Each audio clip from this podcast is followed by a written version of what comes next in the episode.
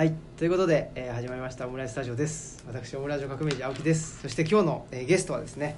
えーっていう感じであの 適当にやりますんであのー日本列島回復論をお書きになられたこの方です。じゃあお願いします。あ、えー、と井上武和と申します。やったー。僕ねラジオ出るのって夢だったんですよ、本当ですか？はえ出た出られたことないんですか？い、一度だけ TBS ラジオであ。荻上チキはいはい。あセッション22ですか？そう。えー、すごい。でもあのまあほあんまりあのあれなんですけどそれは本当に自分としては不本意というか、はあ、はなんか荻上さんが別に僕に会いたかったわけではなくてたまたまあの、モビリティアズサービスってマースの本を書いたらまあ、そのマースをテーマにうん。マースの著者っていうので呼ばれただけで。ああであの人はだからマースにしか興味がなくて僕には興味がなかああそれちょっと寂しい。なんか寂しい感じだったんですけどね。僕はあのとにかくうちはテレビがなかったので、はい。ずっとラジオの人なんですあよ。あ僕もラジオが大好きでどういうあれですかね。ラジオのなんでしょう。ラジオ経験としてはどんな？ああの基本は JWAVE なんですあけど。あーおしゃれなやつね、いやおしゃれじゃないですけどあの JWAVE なんですけど六本木ですね。TBS ラジオでも何でもいいんだけどなんかでも JWAVE が一番心地よくてあそうですか。ずーっと JWAVE なんですけど、はい。でついにでもテレビがうちに入ってしまったんですけどはい。もうこの十十何年ずっとテレビ見てなかったんだけかど娘がシンクロ今やってて、ああはいやっぱりオリンピックイヤーだしシンクロ見なきゃねみたいなのもあって。そのために。まあそれもあってあとやっぱりいろいろビデオで娘のあのプレーを撮ったらそれをまたビデオで見るとかもあるので、はい。やっぱりテレビないと不便だねみたいな話になって、へついにケーブルテレビの契約をはい。しちゃったんですけど。あら。そうするとやっぱりなんかあの食事中になんか息子とか息子小児なんですけどテレビとかつけ始めるわけいやー見ちゃいますよね。ですななのでいやちょっと食事中はテレビはなしみたいあなでラジオみたいあのー、YouTube とかどうですか、息子さんは。なあ見てますよ。だからテレビはだから結局テレビは見ないけどみんな YouTube 見るんですそうですよね、うん。で小学2年とかだと YouTuber って言葉がもう普通にはあは。あのーなんつうのかな。えーもう普通に YouTuber になりたいみたいなのが夢だったりするので今の小学生の、あらしいですね、はい、でもうなんかヒカキンとか僕よくわかんないけど、はいはい。そういう人たち YouTuber たちのやつを見たり、あと息子は魚が好きなのであの釣り岡とかを見て、うん、うん、へえでもうとにかく魚魚っつってそのでも釣りにも行くわけですもんね。釣りは、えー、とまだねあの本格的にやってないですよやっぱり小児にはね釣りはね待ってる時間が長すぎる。はあ待てない。待てないだから入れ食い状態だったら多分いいんだけど、はい。もうあの どんどん来るわけですかもう30分こうやってじーっとしてるっていうのがやっぱりね小学生には辛いんです。っていうかうちの息子には辛い。はあ。それはなんでしょうね。昔からやっぱりそのぐらいの年齢の子には30分待つのが辛かったのかやっぱこの時代の変化によって例えば YouTube って自分が好きなものが見れるわけじゃないですか。でちょっとあのローディング時間がどんどんどんどんまあ短くなってるしそういう意味で待てなくなってるのかどっちなんでしょうね。いやわかんない。なんかでも子供ってそういうもんなんじゃない？あのうん。だいやた例えばそのガサガサってわかる？あはい。えわかんないです。かガサガサってガサ可愛いってかわはい。たも編み持って可愛いってあのなんつうのこのガサガサやるんですよ。ガサガサやる。土壌とかハヤとか取れるんだけど、はい。結構取れるんですけど、へーはい。ガサガサなんてやってるとガサガサは動きがあるわけはいあとにかくこう茂みに突っ込んだり、うんうんうん。あのこう足でこあうんうなんか魚がいそうなとこをこうやってうん。網に追い込むとかやるので。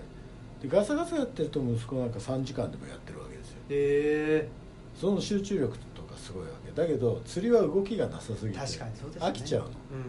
うんだからもう今年から今年3年になるから今年は釣りやろうかなと思ってますけど、うん。で僕が僕自身が釣りを始めたのが小学校の時釣りにはまるんですけどいつだったかなと思ってなんか小4ぐらいだった気がするんですけど、うーん。でも自分から。自分からねああなんか教えてもらってとか誰かに影響を受けてじゃなかったんですね、うん、むしろだから父親とか釣りやんなかったんだけど僕は釣り釣りってだってあの頃釣り吉三平って漫画があって、はいはいはいはいはい。多分釣り吉三平の影響とかなんだろうけど。釣り吉三平って今だったら多分放送禁止。あ気違いだから違うですよね多分。あれどうしてんでしょうね今。今も普通にあるんじゃない？まあ釣り吉三平なんですかね。でも例えばほらあのちびくろサンボがダメだったりしたじゃないですか。でもチビクロサンボ売ってるでしょ。ちびくろサンボとしてもう売ますってないの？もう分かんないです。あなんかのダメだとかっつってそうだよ、ね、言われましたけどね。そうだよね。はいと思いままあまあいいんですよそれであ、はい。あの、は井上さんのはい。ご著書をですね、まあ、さっきもありがとうございます。あの日本列島回復論はい。新潮戦章ではい。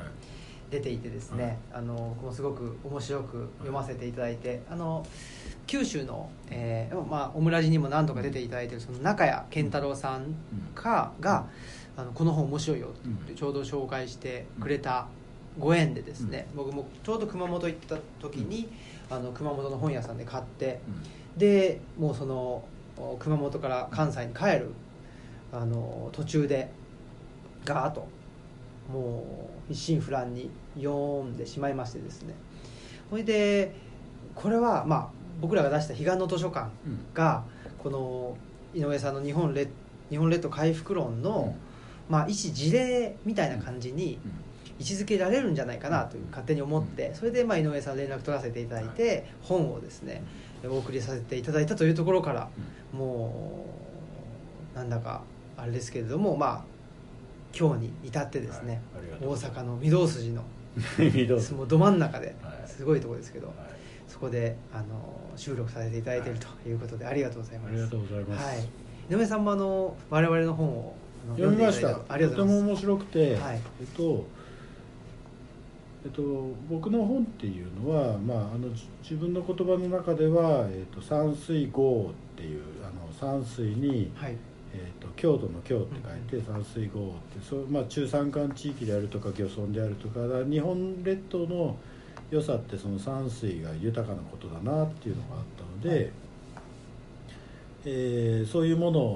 をやっぱりこうそういうものの現代的な価値って何なんだろうってことをもうもう一回ちゃんと自分の中で言葉にしてみたくて、まあ、悩みながら4年間かかって書いた本なんですけど、えーこれやっぱりそのこの「彼岸の図書館」読んでて内田さんとの対話の中で、はい。あの内田さんが内田達さんが結局人工物だけじゃなくてなんか超越的なものが必要なんだみたいな話書いてるでしょ、はいであまあそういう言い方すれば早かったのかなとか思ったりとか いろいろ考えさせられました。あうん。あの確かになんつうのかなこう経済的に言うともうほとんどこの山村だとかのやっぱりこう存在価値ってほぼなくて、ーうん。うん、でもなんかそういうものが、うん、自分の中でもやっぱり日本人の精神性とかそういうのに絶対必要なはずだって思ってなんとかそれを言葉にしようと思ってたんですけど、んなんか、はい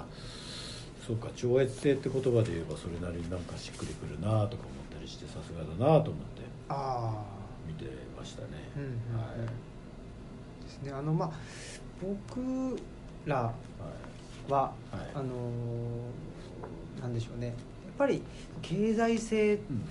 っていうところで言うとやっぱりまあ83年生まれて、うん。妻が85年生まれてっていうことを考えるとやっぱりあのお金がないと生きていけないっていうのはもうベースとしてあるわけですよね。っていうことはその経済的に成り立経済的ってイコールそのお金っていうことになってきててでやっぱり、ま、町じゃないと仕事がないと。で仕事っていうのはそのお金を稼ぐことであると。ででも、まあ、特に3.11以降っていうのはあのどんどんと何ですかねその街にいること自体がすごく苦しくなってきたっていうのがあってそれはあのあんまり理解される部分される人もいるんですけどされない人もいてなんかその東吉野に越していくと大雨になると、まあ、川が増水してってなってで結構心配されるんですよね。でも僕らはその身近に自然があって洪水が起きそうになってっていうのが目に見えてる状況ってそんなに実はしあの不安にはならなくて、どっちかというと町都市でここの状態で震災が起こった時に何がどうなるのかわからないっていうことへの不安っていうのがすごく強くって、うん。だから3.11以降っていうのはその不安があるんだけども、うん。でも経済イコールお金だしやっぱりあの町を離れるっていうのはちょっとどういうその生活を送ったらいいのか想像もつかなくって、うん。それでなんかそこの何ですかねダブルバインド状態というか、にですごくしんどくって、うん。っていうのがありましたね。なるほど、えっと、だから生きるってことがやっぱり生きるためにはお金を稼がなきゃいけないんだけど、その生きることイコールお金を稼ぐことっていうのはまあ資本主義社会ではなってくるんだけど、うん。その僕はやっぱりその森だとか山水だとかそういうものと改めて付き合ってみて思うのはなんか人だ生物として生きていく上では、なんかあのやっぱりそういう自然環境みたいなものっていうものがとてもなんかあの大事というか、で生き物として生きていくことを考えたら都市よりまあ今の都市って結局あのゴミも多いから、うん。別にでまあホームレスでも何でもいい。ととにかく生きていこうと思ったらあの別に技術なく生きていけるのはもしかしたら都都市の方かもしれないですね。そうですね。うん、だけどある程度その獣を取るとかなんかなんかちょっと育てるとかそういう技術さえ持ってれば、うん。実はあの山水の恵みが豊かな地域の方が生きる場所としては実はあの優れてる部分があって、内山隆さんって哲学者がいるじゃないですか、はいはい。あの人は群馬県の上野村で、うん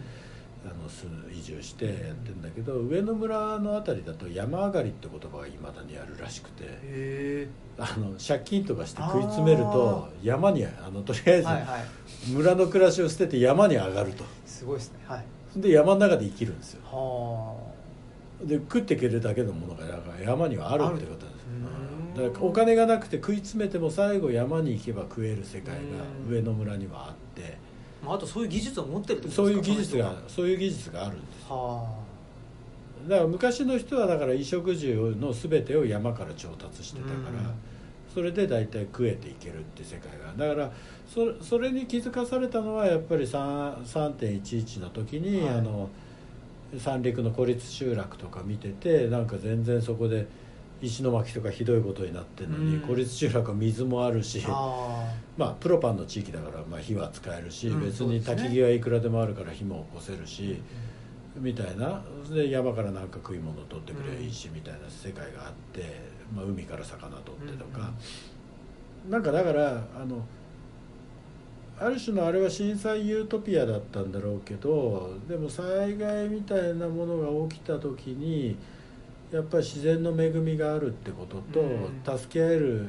なんか村人たちがいるってことここれがこの人の恵みと山水の恵みって僕は本の中で書いたんだけど、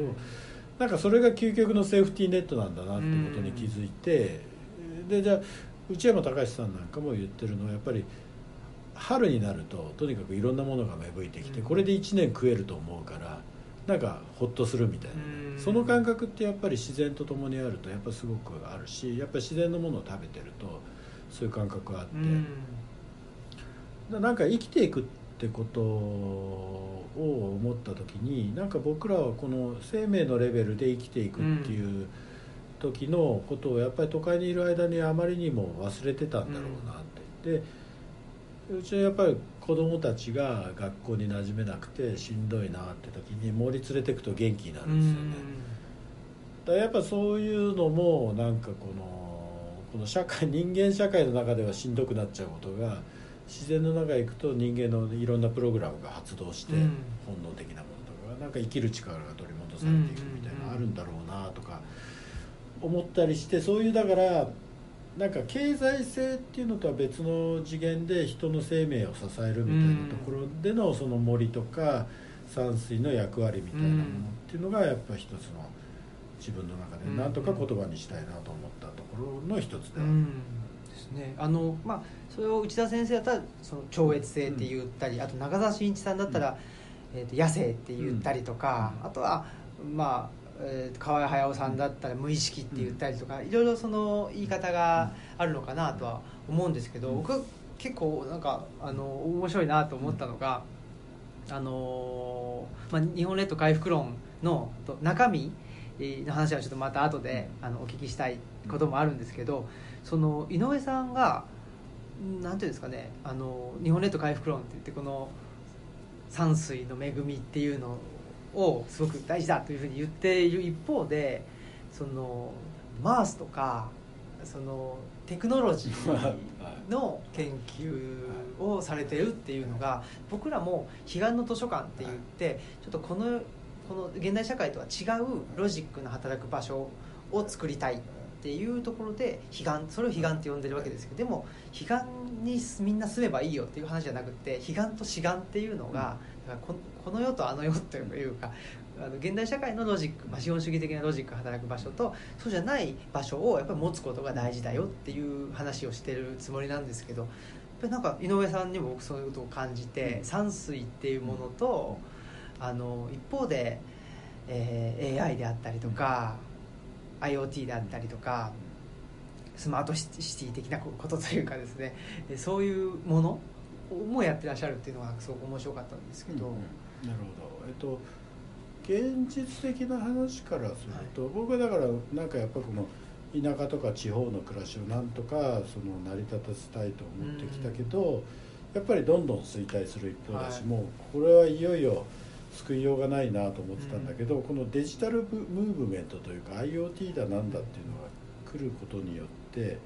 初めてあこれで田舎が生きていけるかもしれないって思ったんですね。で自動運転に自分が2010あの2011年に Google が自動運転やってますってことを発表して話題になるんですけど、えーっと自動運転って自分は絶対そんなの不可能だと思ってたけど、あうんでもなんかなんか自分が生きてる間にこれ実現するかもしれないと思った時に、これがあれば田舎の暮らしやっていけるってまず思ったんですよ。やっぱり足の問題ってすごく大きな問題なんだけど、自動運転さえあればもう移動の困難っていうのがなくなるしそうすると結構どこに住んでても行けるなみたいなところから自動運転に注目しだすんですけど、そうやって今のテクノロジーを見ていくと結構デジタルのものって距離を超えたりするので。うん。距離とか人がいないことの制約を超えていけるので、それってそういうものをうまく組み合わせていけばなんかこの不便と言われてる田舎での暮らしが成り立つなみたいなことを、大体教育とか医療の問題がすごい大きいわけですね。だけど教育とか医療って距離の問題なんだけどこれはデジタルで超えていけるし、って考えるとなんかすごくそういうなんかその時は思い浮かんだのはやっぱりこの山水的なすごく日本が昔から持ってるものと未来のテクノロジーみたいなもの、未来と古来って言ってますけど、うん。そういうものが組み合わさったハイブリッドな世界っていうのがあのなんかそれがすごい日本的なあの日本的というか日本が新しく世界に発信できるなんか未来のイメージになるのかなとか、うん。っていうか日本でしかできないみたいな。うん。だってこんなに都市のそばに山があるとか川があるってそんなにないから。あのなんかあの世界の積雪地帯ナンバーランキングとか見ると、はい。ほとんどあのアンカレッジとかだからもううん要はなんか本当に人ざあの、うん。都市と言ってもなんかとてもなんかアラスカのなんか大変なところとか、うん。でも青森とかうん。北海道とかがトップ10に入ってるんですよ、うん。こんなに雪みたいなもののそばで人が住んでるとかっていうのは実はやっぱり世界的に珍しいとか,、うん。それぐらい日本人って自然のそばに、うん都市と言っても自然のそばにあるっていうのがあってこれをやっぱり生かしていかない手はないし、多分これからあの何年かした時になんかじゃあアラブの王様とか中国の大富豪とかが欲しがるのって日本のみずみずしい暮らしじゃねえかって感じがしてて、う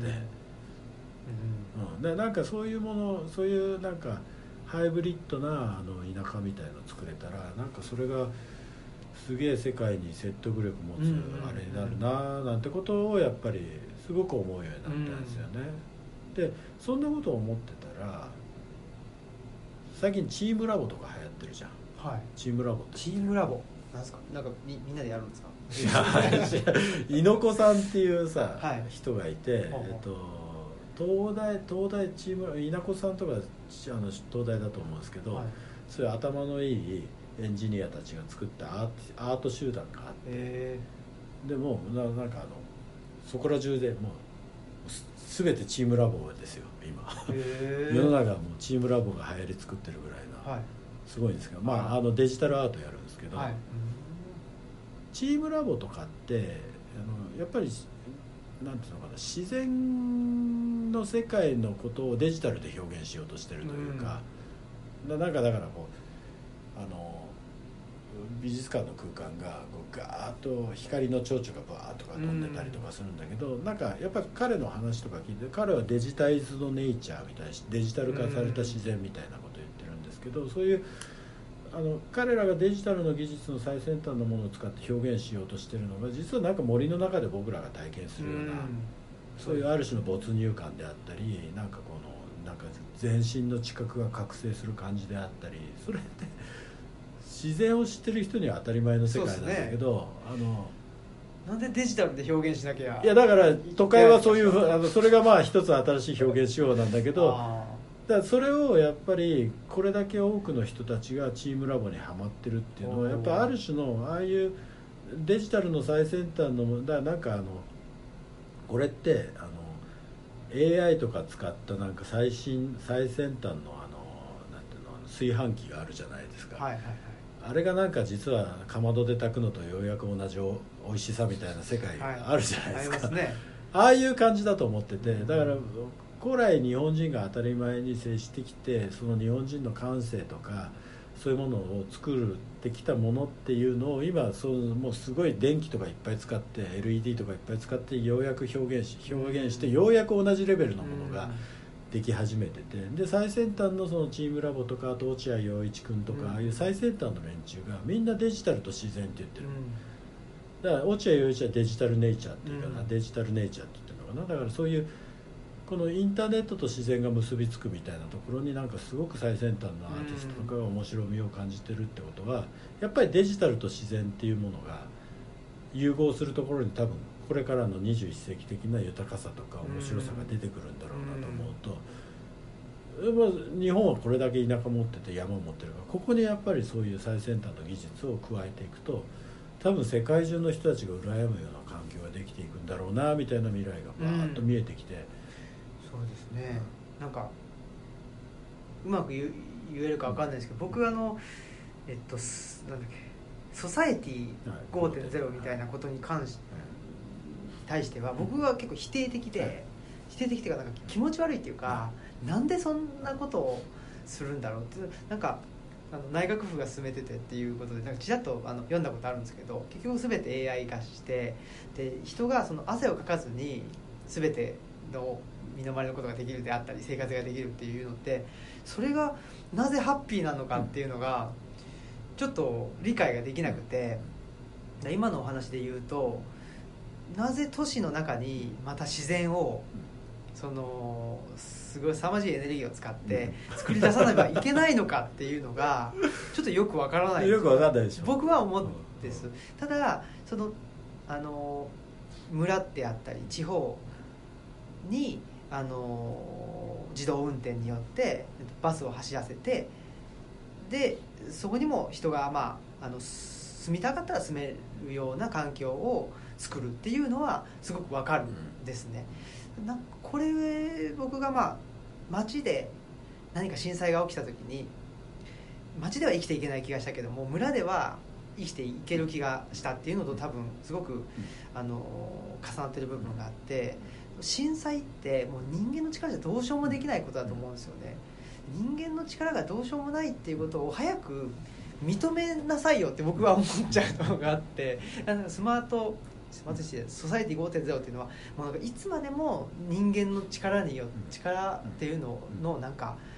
を手放さない感じっていうのがあってそこをちょっと一旦手放してでもうちょっとその人間人間っていうんですかねなんかあの住みたい環境ってあるよねとかそういうところを認め合ってもうちょっと散らばった上でそれであの人があの自然に対して手を入れてで自然もまた蘇るしでその自然が蘇ったことで人間の中の自然も蘇って人間も蘇るしみたいなそういうなんかあのビジョンっていうものが描けないもんかしらっていうふうには思うんですけどね。あ、おっしゃる通りだとだから僕もソサエティ5.0とか、はい、スマートシティとかもずっと居心地の悪さを感じてきた人間なんです、うん、だけど要はこれはもう政府の成長戦略上、うん、こっちに張っていかざるを得ないんですよ、だって世界がそっちに向かってるから、最先端のテクノロジーとか産業はそっちにみんな行くわけですよ、でそこに張らなかったらトヨタも負けるので,、でトヨタが負けるってことは日本が負けるので、それはまあ張ってきゃいいんですよ、でで多分都市ではとても気持ち悪いものになっていくんですよ、だってタワー型マンションだあんなふうになっちゃって、ちょっとちょっと浸水して電気使えなくなっただけでもう大変あれどうするんですかね。だからもうこういう世界になるんですよ。なるんだけどで僕はそのやっぱりずっと田舎の問題を何とかしたいと考えてきた時に、このソサエティ5.0だとかデジタルのムーブ、これをうまく使おうと思ったんですよ、だってそっちにこれから張っていくんだから、ここ金は流れてくるからこれをうまくやっぱり田舎には圧倒的な必要があって、人もいないしもう草刈りすらできない。これはロボットにやらせざるを得ないみたいな、とにかく生きていくためにやらなきゃいけないことがいっぱいあって、今までは人力か蓄力でやってた、牛馬の力でやってたものをこれからロボットやなんか頼ってあるいは AI とかでやれる部分はどんどんやっていけばいいと、でこれは必要な世界だから必要あのやっぱりあっていいと思うしそこに多分なんていうのかなあの人間が生きていくためのテクノロジーのなんか正しい使い方みたいなのが多分ある、でも東京とか大阪をスマートシティにしていくっていうのはなんか非常に不自然の上に不自然積み重ねていくみたいな世界で、でもこれはこれでやらなきゃいけないですよ。やらなきゃいけないですね。やらなきゃいけないです。もう成長産業産業のために。ででやらなきゃいけないって言ってるのはあの何かっていうともう一つ僕の中であるのはようやくこのテクノロジーが生命に近づき始めたなって感覚があってっていうのは物と情報が結びつくことによって物と情報が結びつくってこれ生命の定義みたいなものなんですよ。だから IoT の世界とかデジタルのデジタルの究極の世界っていうのはものが自律的に生命のように自律的にいろんなことを判断して、いろんなことを調整していくので、ある種最適化されていくって世界になっていく。でこれはだから多分新しい都市なんていうの人間がも人間というものとデジタルな世界サイバーなものが結びついてできる新しい生態系が生まれていくっていうふうにポジティブに捉えるべきだと思ってて。人工物の世界がようやく本当に今ゴミとかいっぱい出しまくってるけど、これが自然の生態系のように無駄が一切ない世界になっていくと、ただ無駄が一切なくなると困るのは、無駄があることによってお金が儲かってたので無駄がなくなるって本当に究極のなんて限界費用ゼロみたいな世界になってって、これはだからお金を生まない世界になっていくので、そこはその時代になった時にどうなるのかっていうのがあるんだけど、だからこの不格好だった人間の世界が少しその自然が作ってきた、あの最適化されたエコシステムみたいなものに近づいていく途上なんだろうなと思って、で都市は徹底的に人工的な環境でそれをやっててチームラボみたいな人たちがなんか人間を覚醒させるためにアートの力を使いまくってやっていくんだろうけど。そんな難しいことしなくったって田舎はそこにもうすでにチームラボが一生懸命作ってるものがいっぱいあるシェアリングエコノミーもある DIY もあるからそういうものを現代の人が住めるようにちょっとテクノロジー加えてやってやれば今の人たちももうなんか都市で今チームラボとかが一生懸命目指してる世界が田舎をちょっと改変するだけで絶対作れちゃうぞって考えるとこっちの方が効率的だなっていうのは。でそういう形でようやくようやくなんか僕は新しい切り口が見つかったと思ったんですよ。ああなんかなんですかね。大人の意見を聞いたなっていう。ありがたいですねなんか。ああと、まあ、そう本当にいろいろとあのお聞きしたいことあるんですけどちょっとあんまりあの時間もなので僕あのこの本読んだっていうこともあるしその収録前にお話ししてたことだと思うんですけど、そのコミュニティ僕消防団入ったりしてたじゃないですか。でコミュニティとの付き合い方っていうんで中谷さんなんかは対立的信頼関係っていうんですよ、コミュニティって。だからあの先ほどの収録前のお話でその隣人は選べないみたいなことで対立もしちゃうんだけどもでもあのコミュニティの一員だからっていうんでやっぱりあの最後の部分で信頼してないといけないとか信頼はしてるっていうところを聞いたっていうのが影響したり自分自身消防団入ってどういうふうにしていったらいいのかっていうことが分かんなかったりってことがあるかもしれないですけど寅さんをずっと見てるんですよ。1作目から今28ぐらいまで来たんですけど29ぐらいまで来ましたけど。それはこの本読んでからこのいやあえっと読んだのはあの井上さんの本読んで、うん、中谷さんの話聞いて井上さんの本を読んで、うん、でなんかふっとあ寅さんかもしれないと思って寅さんを年末年始ぐらいから全然見たことなくてほいでめちゃくちゃ面白くて、うん、で何が面白いんだろうっていろいろ考えてで、まあ、このオムラジでも何度か寅、さんについていろいろ語ってるんですけど寅、さんってあのなんか今までイメージだと好きでああいうふうに生きてると思ってたんですよ、でも結構そうじゃないんだなっていうことに気づいて。そうじゃない、はい、そうじゃない？なんか寅さんはまあいわゆる敵になりなりたかったりもするんだけどもいろいろ事情があってなれなかったりとかあの柴又、まあ、ここでもあの井上さんの本でも多分引用されてましたけど柴又には別に帰ってきたくないと思うんだけどもでもいつの間にか帰ってきちゃうんだよなみたいな言うじゃないですか。それってなんかやっぱり寅さんはこう生きていきたいとかいうことがあるんだけどそうなれない人なんだなっていうのがあってで僕それあの、まあ、障害者の就労支援をしているので、うん、戸田さんってすごい多動的だなとか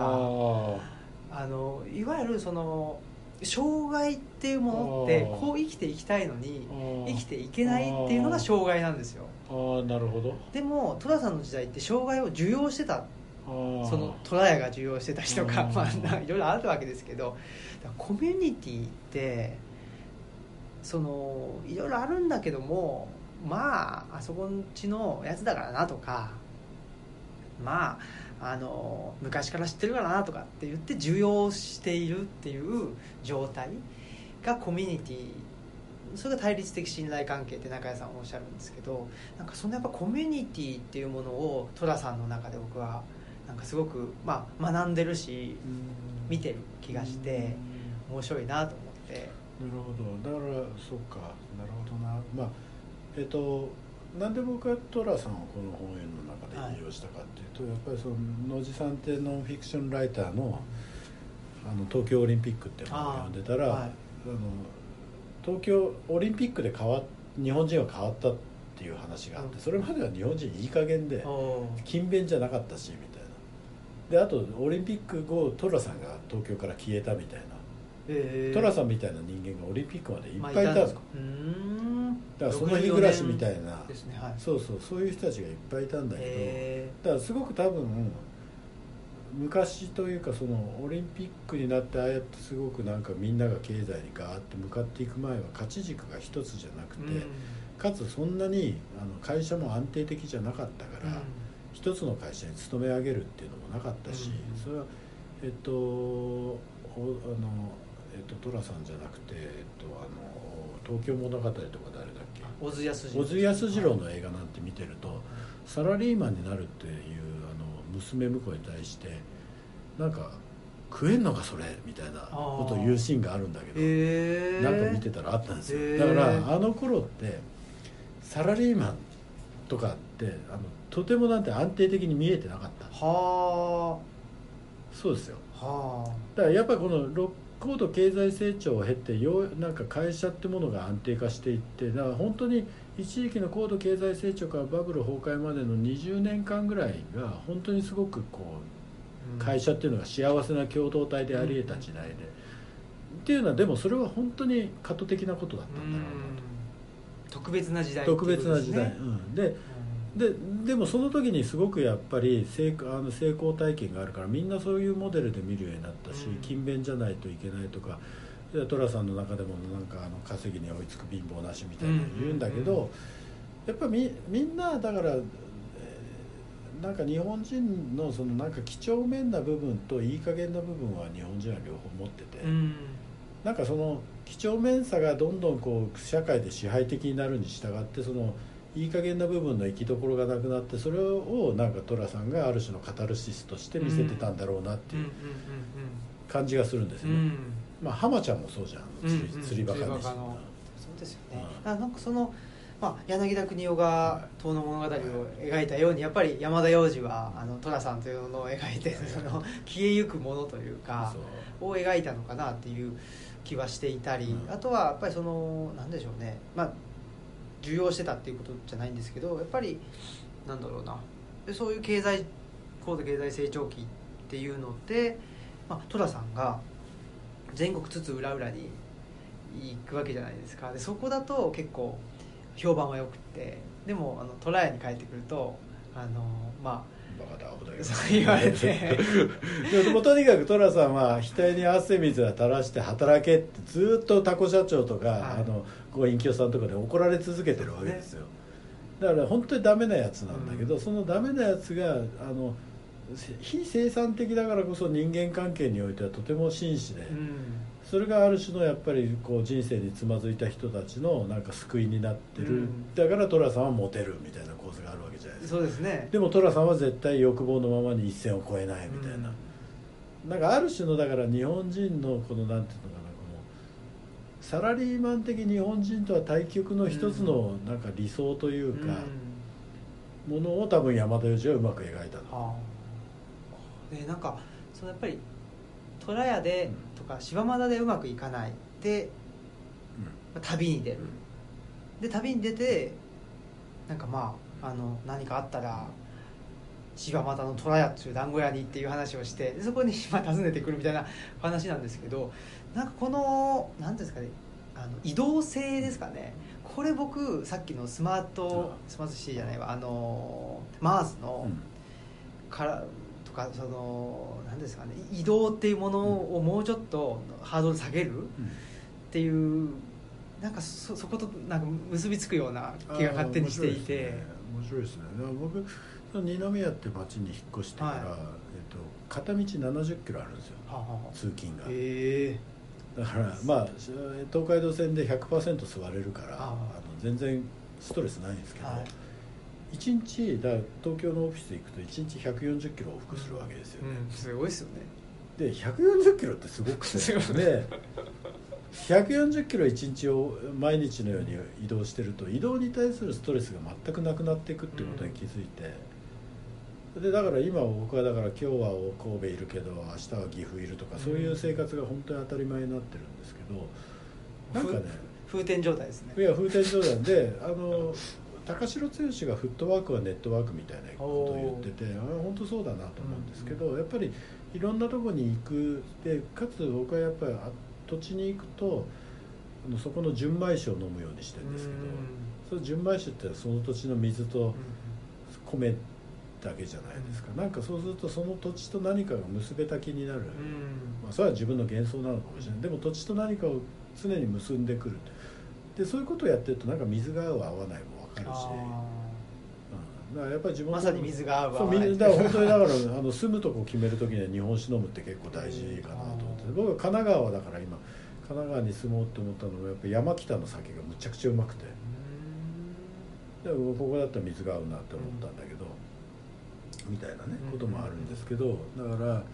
何の話だっけ？需要性。でその、えっと、僕その僕も消防団やって学んだことってどんな人間だろうが消防をやる人間は受け入れてくれるんですよ。う、ん。はでこれがコミュニティだなと思って、うんうんだからそのだその悪さっていうのは消防以外の人間に対して消防団冷たかったりしてアホなんですけどだからやっぱすぐ内と外作りたがるんだけどこ共に生きてくって覚悟を決めた人間には徹底して優しい。うん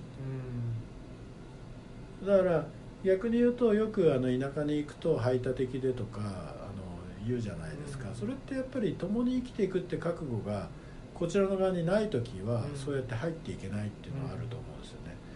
でも入っていった時のそのなんかもうその共に生きるメンバーだって思われた時にはやっぱりどんな人間でも受け入れてくれるしいややっぱダメなやつだろうが何だろうがみんなでサポートして何とかするし、あれはやっぱすごいなと。うん。なんかまあその町だと嫌なことがあったら、まあ、引っ越すとかあの付き合いをやめるとかっていうのが、まあ、ある意味町のコミュニティの作り方であったりもするかもしれないしそれがまあそれをし続けてるとコミュニティっていうものがあの分断されてしまって個人というものが、まあ、後向かしてしまうというかつながりがなくなってしまうっていうところが問題ででまた、まあ、都市は都市なりのコミュニティのあの再構築の仕方があったりするのかもしれないんですけど僕はその都市的なコミュニティの在り方だけじゃなくってやっぱりその自然をベースにした、その自然の中で生きていくっていうことはやっぱりちょっとあの都市という計画を作って人間が作るための場所を作ってっていうコミュニティの在り方とはやっぱ違っていいと思っていて、はい、でもどっちがいい悪いっていうんじゃなくって、っていうふうにしていけたら、まあ、戸田さんじゃないですけどなんか、まあ、自分、まあ、ここっちでちょっとあのうまくいかなかったとしても、まあ、こっちではうまくいっててでも、まあ、あの帰る場所があのあったらやっぱりそれは最後のセーフティーネットになるわけであんなバカがって言われつつもやっぱりあの戸田さんっていうのはあそこの虎屋のそうですね。ね。だからなんかあの長男であってっていう。寅さんにやっぱりすごくセーフティーネットを感じながらもやっぱり寅さんの限界っていうのはあの都会のコミュニティだっていうところで、うん。結局あれがやっぱりこう震災とかにあったら、うん。あそこでみんなで助け合うんだろうけど結局あ水がないとか食べ物がないって状況の中でどうしようもない。ーだそれはでも今言われたように自然の中でのコミュニティだったら自然とつながるってだから人と人がつながるだけじゃなくて自然とつながると、そうすると途端に生きていくそのポテンシャルが上がっていくっていうかそれが多分日本人にはそれがある。うん。でそれは多分すごい究極の恵みで寅さんはそれを描いてるまあ寅さんは田舎に旅行をして、田舎で田舎のコミュニティ見てそこで田舎であぶれた人たちのなんかセーフティーネットになって、うんうんうん。都会的なコミュニティの中で癒してあげるって、ある種あれはだからやっぱり農家の持参なんたちが田舎に居場所がなくて都会に出てきて都会で新しい共同性を作っていったっていうののなんかリフレクションな気がするんですけどなんかでもその僕はやっぱりちょっとこう田舎に住んでみてあるいは田舎のいろんな人たちと話しててやっぱ気づいてったあと福島とか行く中で気づいてったのは、やっぱり本当に田舎にいると日々のあの例えば農業をするとか林業をするでもいいんだけどそれがまず風景を作るってことに対してうん。参加をしてることになるので自分の何か営みが、なんかあのちょっとこうメタなレベルでうん。風景を作るみたいなこととしてうん。なんかあの達成感が出てくるみたいなことがあるじゃないですか、そうすると、えっと、自然とつながってその自然の恵みを食べるってだけじゃなくて自分が何か自然に手を下すことによって自分が死んでも何か残るものが出てくるみたいなこのなんかあるいはその田んぼに入って素足で入るとなんか小石一つなくてサラサラじゃないですか。あれってだから昔からもう先人たちが全部小石拾ってきたからうん。ないわけじゃないですか。だからそういう何か自然と共にいるとすごくそのひ先人たちの息吹を感じるというか、だから自分もそういう中で自分の名前が忘れ去られてってもなんかある種こうつながっていくみたいな感じがあってだから自然とつながるってことは日本の場合においてはなんかあのい古の人とつながるとか未来とつながるって感覚と多分あって。だから死死者とつながるっていうのと自然とつながるそこがさっきの内田達夫さんの超越性みたいな話が結びつくのかもしれないけど、なんかそういう部分があってだからいろんなだから田舎に生きてるとその人のつながりだけじゃなくて自然とのつながり死者とのつながりお先祖様とのつながり、あと未来の見果てぬ子供たちとのつながりみたいなものを実は感じられるってでそれが自分をすごい安定させてくれるみたいな。でこの感覚はやっぱ都会ではないなっていう。このこの感じがなんかすごく可能性な気はするんですよ。ね、そんな気がします、はいありがとうございます。すいません。長々と。ごめんなさい。いえいえいえ。またやりましょう。ぜひよろしくお願いします、今度は吉野に行きます。あありがとうございます。お待ちしてます。ということで、えーちょっと、まあ、いつもよりは若干あの短いわけですけど。すいません。いやいやもうギュッと凝縮したということで、えー日本列島回復論の、えー井上武和さんを今日はお迎えして、えースペシャルバージョンということで、えーお送りしました。ということでじゃあぜひ次回もよろしくお願いします。また。ありがとうございます。よろしくお願いします。さよなら。